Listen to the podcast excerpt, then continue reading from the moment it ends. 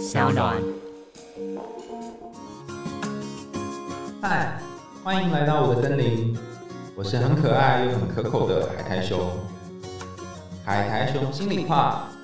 在这里陪着你。各位听众朋友，大家好，欢迎回到海苔熊心里话，我是海苔熊。今天我们要进行海苔熊信箱，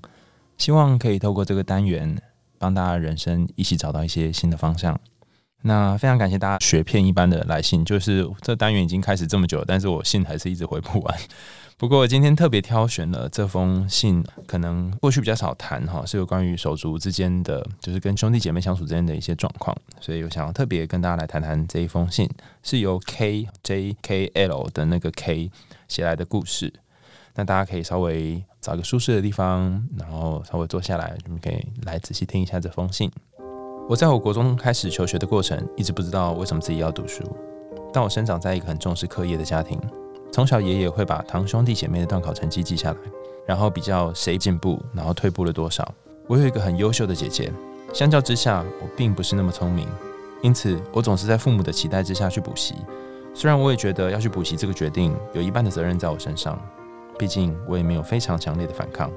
我自己有想过，为什么当初没有强烈的要求不去补习？现在想一想，可能是那时候的自尊心很强，我讨厌被比较，更讨厌自己被比下去。也因此，我的成绩在国中一直都很不错。但到高中，我读志愿很前面的学校，往往是班上倒数的名次。到了大学之后，我发现自己好像对于学习无法提起太多的兴趣，尤其每次到期中、期末考要写报告或是考试，我都会沉浸在一直思考说为什么要学习的这个回圈里面。虽然我有很多次想要休学，但是每次我妈问我说：“那你休学之后想干嘛？”这句话就阻止了我。我觉得我的心里好像有一种无力感，不知道为什么要一直这么努力，也容易觉得疲惫，所以常常拖延自己该做的事情。虽然我知道我现在会这样，有很大一部分都是我个性造成的，而这样的个性在过去的二十年间好像已经定型。我很想知道我要怎么样改变自己。我期待自己可以很主动、积极的学习，而不是像现在这样又被动又消极。谢谢 K 写来的这封信哈。他谈到了很多有趣的部分，也值得讨论的部分。那我想要先谈一个可能大家比较有感觉的部分，就是你的人生曾经有任何时刻有怀疑过自己为什么要读书吗？以我自己来说，其实我也有这样的经验过。我记得我之前在台大读书的时候，那时候我们的指导教授就我老板啊跟我讲一句话，他说：“能够念到台大的人，其实没有比谁厉害多少，他们只是比其他人更能够忍耐无聊而已。”那那时候我就听说，嗯，这真的还是假的？可能老师就随便说说吧。但我后来发现一件事情是，其实很多时候读书是蛮无聊的，尤其是读那些要考试的东西，在我们的考试文化下，好像没有办法让我们很自在，然后很有趣的做我们想做的事情。所以我相信，对于你来说，对于 K 来说，你在读书的过程里面，可能蛮多时候是觉得为什么要做这件事，甚至空中的朋友有蛮多人有类似的感觉，就是。在你人生经历到某一个阶段，就想说，到底我为什么要读书？为什么要这么辛苦？我到底是招谁惹谁，或为了谁？这样。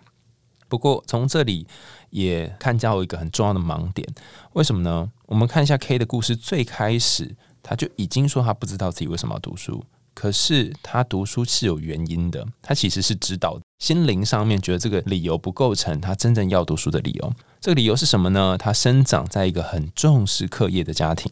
然后爷爷会把一些家里面的兄弟姐妹的成绩都记下来，然后比较谁进步谁退步。那由于他有一个很优秀的姐姐，总是觉得自己赢不过姐姐，或是啊算了，那就放弃吧之类的。可是问题是，他还是在这个家庭长大，耳濡目染之下，还是得去处理有关于读书的这件事情。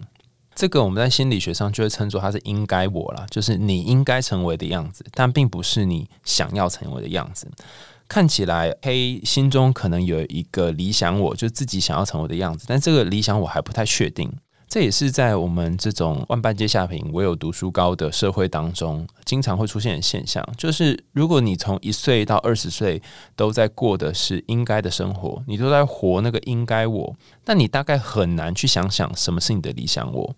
我记得我第一次在去被咨商的时候，他就问我了某一件事，然后问说你喜欢吗？我在那边犹豫了很久，因为我不知道我对于这件事情喜欢或不喜欢。然后问我说：“那你想要吗？”然后我也犹豫了很久，因为我不太知道我想要或是不想要。然后呃，智商师就问我说：“嗯，你好像不太清楚自己喜欢或是想要什么。”那那时候我觉得我好烂哦，为什么心理学念那么久，然后我自己去智商的时候，我还不确定自己真正喜欢或想要的是什么？但后来我发现一件事情，就是我好多同温层哦，就是好像我身边很多人活到了一个岁数，还不太确定自己喜欢什么或想要什么，或曾经以为自己喜欢某个东西，后来又换了，然后人生换来换去，有不同的志向，非常的迷惘。我就觉得得到了某种慰藉感，因为不是只有我这样子而已。后来我在下一次跟我的治疗师讨论的时候，他就说，其实，在我们文化里面，很多时候我们因为活的是应该的样子，而忘记自己喜欢或想要是什么，是很正常的。你可以想象，心中有两个自己，一个自己是那个应该的自己，他已经活到二十岁了，他现在是一个青年；有一个是想要的自己，或是渴望喜欢的那个自己。这个自己他还是婴儿时期，他从来都没有长出来，他就是现在才萌生出来。他只要小时候有一点点想要做自己喜欢的事情，或者想要长出来一点点，就有可能会被那个应该的自己给打压。那这个想要自己可能不是很快乐，但他也不知道自己要去哪里，因为他没有经过探索的机会，所以一直没有长大。你问一个一岁小孩说：“哎，你长大要做什么？”他可能很难描述，因为他可能连讲话都不会讲。所以我想要跟 K 说，你在现在不知道要如何回答。你休学之后要干嘛？这个问题是非常正常的。如果你现在知道休学之后要干嘛的话，那才奇怪。有可能是你其实小时候已经有长了一些那个想要的自己，但在你的故事当中，其实那个想要的自己一直没有长大，所以他还在年纪很小的阶段，不知道是很正常、很正常的情况。不要因为这样就觉得好像自己很不好，自己个性很糟糕。那有人就问说，如果我跟 K 一样？然后不知道现在人生茫茫要去哪里，甚至是我不喜欢我现在在做事，不喜欢现在我在念的课业，难道我要休学吗？难道我要转职吗？难道我要放弃我现在做的事情吗？可是我又不知道我休学或转职要去哪里，尤其是现在接近岁末年初这个时间，大家可能都想到要不要换工作，要不要不要换去别的地方之类的。那当你有这种犹豫不决的时候，该怎么办呢？国外有一种说法，就是可以给一个 gap year，就是一个一年让你可以去放空或做你想做的事。那或许放空一年，或是放松一年，好回来你就会知道自己要做的是什么或想要的是什么。那你有可能一年之后你自我厌恶，觉得天哪，这那个漂配的日子实在是不适合过，所以你又回来继续念你原本念的东西了。我觉得有很多种可能都可以尝试看看，那不一定就是说你休学一年就一定要做什么。我的想法是，你可以想象成心灵就像是一个碗，那这个碗里面它可能装的是汤，可能装的是水，可能装的是饮料，可能装的是各种不同东西，可能装的是鳗鱼冻，或是装的装的是意大利面等等。那现在有一个问题，你妈问你说，你休学装要干嘛？意思是说你碗里面要装什么？但是这里的困境在于，你碗里面现在可能已经装满了爷爷帮你煮好的意大利面，就是跟课业、跟学习、跟成绩有关的意大利面。那你可能没有办法想象这个碗它放别的食物的样子，因为你长期以来这个碗里面都放的是意大利面。那这个隐喻有点像是说，你可能从一岁、两岁、三岁开始，你的兄弟姐妹里面碗里面放的通通都是意大利面，然后他们三餐都是意大利面，然后坐在那个桌子前面都是一样的意大利面。你们觉得很痛苦，然后可能不想要这样。有些人可能吃的特别好，有人可能吃的特别烂，有人可能吃特别快，有人可能特别喜欢。但总之。对于你来说，你已经厌倦了这个碗里面再放意大利面了。那你妈问你说：“好啊，那你今天不要吃意大利面，你碗里面不要放，那你要放什么呢？”你当然不会知道啊，因为在这二十年当中，你只看过碗放意大利面的样子，你甚至没有看过别的食物。那在心理学上呢，我们就会说，这个叫做一种职涯生涯上面的自我认同的不明确，而这个不明确是来自于未探索。未探索的意思就是说，你还没有去看过其他的世界，你的碗没有放过其他的食物，你没有参与其他的生活，你只活在过去你应该活的那个影子底下，那就惨啦，因为你不晓得别的样子，你就只能按照以前的样子过活。这种情况下会有两种困难，第一个困难是在于，如果我继续抱着眼前这个碗，然后在那边口口吃口口吃哈，然后一边吃一边觉得不舒服的话，我其实心里会觉得很难受，然后我没有活出我真正想要活的那个自己。但如果我不把这碗抱着吃，然后我把里面的东西拿掉，我可能会有一种担忧，就是说，万一我里面没有食物怎么办呢？或是过去这么长时间二十年以来，我都是装这个食物，我有没有可能这碗没有办法装别的食物呢？会有一种不安的感觉。所以简单的来说，就是维持现状会获得某一种安稳，但是这个安稳会让你产生一种委屈或者是不满足的感觉。那如果你改变现状呢，会有一种不确定的感觉。可是这个不确定有可能带来新的东西，而且这个新的东西或许会是你喜欢的，当然也有可能是你讨厌的。那就看在这一进一退之间，你想要怎么样。最后，我想要谈一件事情哈，真心我想也是很多人的症状，就是有关于拖延症。你会说，我不知道为什么，我好像过去这几年来哈，就是内心有一种样子已经定型了，然后我都会拖延我想做的事情，不论是考试或报告都一样。我之前有听过，因为关于拖延症有非常多研究，其中一种说法是说，一个人之所以会拖延，那代表他现在正在面临的这件事情，并不是现在他最想要做的事。也就是说，你可能并没有最想要做写报告或是念书这件事情，所以会拖延是很正常的。大多数事情，如果你真的很想很想做，然后你真的很有渴望去做，你就会立刻赶快想要现在就实现它。所以会拖延的事情，通常是一个巨大的事情，或者是一个你难以动工的事情，甚至是你觉得做了你也没有办法得到太多快乐的事情。所以问题不在于你的拖延，而在于你正在做你可能没有那么喜欢的事情。如果把这件事情倒过来看，反而不是说我要透过什么样的方法才可以改变我的被动或消极，我要怎么样才可以去爱我现在正在做的事或是得做的事，而是说我有没有可能改变我现在必须做的事，就是说我不要做这些事了，我去做别的事，甚至是我让自己放空一阵子，然后什么都不要想，先把碗空了之后，才有机会装别的东西。当然要做这件事情，我觉得是需要蛮多的勇气的，而且更多的时候，你可能会受到其他人的眼光的挞伐，包含可能是家人、兄弟姐妹哈，然后或是妈妈有些闲言闲语说啊，你休学那你要干嘛？然后你在做什么？每天游手好闲，你可能面临这样的状况。所以我在这里有几个比较实际的建议哈。第一个就是经济上的独立，因为如果你只要住在家里面一天，那你就会受到家里面的影响一天，那你大概也很难跟家里面的价值观分离。心理学上，我们称作分离个体化，也就是说，你要离开你的家人，变成一个稳定的个体，你需要一个心灵上跟身体上的分开。那首先，你可能需要身体上的分开。倘若你跟家人是一起住的话，那大概要操作这件事情比较难。但如果分开住，会稍微容易一点。那经济独立的意思是说，如果你要跟家人分开住，你一定要费用嘛，你一定要钱，不论是房租或是生活的费用。那如果你又继续跟家人拿钱，这是其中一种选择。那你的代价就是每一次要拿钱的时候，要看父母亲或家人的脸。如果你不愿意做这件事情，那你就要先培养自己有打工的机会，然后先赚自己的房租，至少先把房租赚起来，然后再来想接下来的事情。所以第一个是经济上要独立，第二个呢是要能够拥有自己的时间。刚刚已经透过经济独立，或许你有机会可以拥有自己的空间，比如说帮出去住，或是住在学校宿舍，或是住在任何一个比较便宜的地方。但拥有自己的时间是什么意思呢？很多人都要经历过迷惘，才能知道再来要前往什么方向。我相信，或许现在的你也可能需要一阵子迷惘。之前有谈过哈，就是许荣哲老师哈，就是一个在写故事的，很擅长写故事老师说，如果你一辈子都没有迷惘，那才是一辈子都迷惘。